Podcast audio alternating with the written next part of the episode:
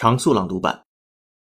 Christie sells its first AI portrait for four hundred and thirty-two thousand five hundred dollars, beating estimates of ten thousand dollars.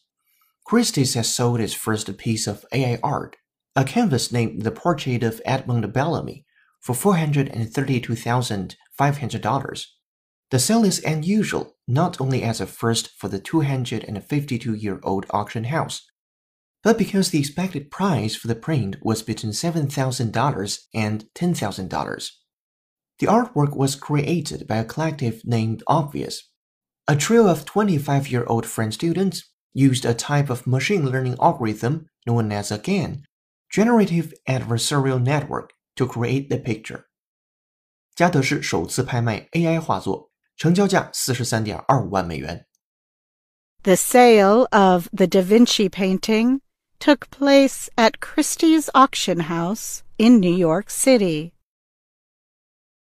The sale of the Da Vinci painting took place at Christie's auction house in New York City.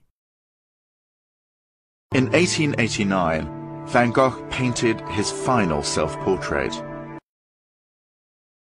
In 1889, Van Gogh painted his final self-portrait.